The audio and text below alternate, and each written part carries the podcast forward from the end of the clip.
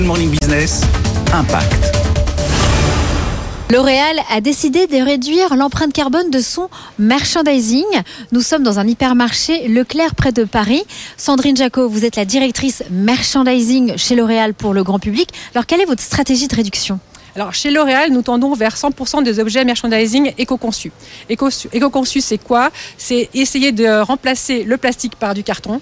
Si c'est pas possible, utiliser du plastique exclusivement recyclé et de façon plus globale, réduire euh, la quantité de matière que nous utilisons. Et typiquement sur ce projet-là, nous avons remplacé une cassette en plastique par du carton et c'est totalement invisible pour nos consommatrices et ça nous permet de réduire par trois notre quantité de plastique utilisée. Et quels sont vos chiffres d'impact?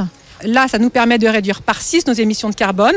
Et nous utilisons ce projet sur nos différentes marques. Nous avons lancé le projet sur la Provençale Bio et sur Maybelline Green. Et bien sûr, l'innovation étant maintenant sur le marché, nous les utilisons sur nos marques phares telles que Maybelline New York et L'Oréal Paris. Pour l'éco-conception de ces cassettes, les présentoirs de ces produits, L'Oréal a fait appel à son fournisseur partenaire, Geza. Benjamin Régnier, vous êtes le directeur général. Expliquez-nous cette éco-conception. Eh bien, nous avons remplacé en fait 80% de la cassette qui est aujourd'hui en plastique par du carton. Ce carton est issu de forêts gérées durablement. Il a un label FSC.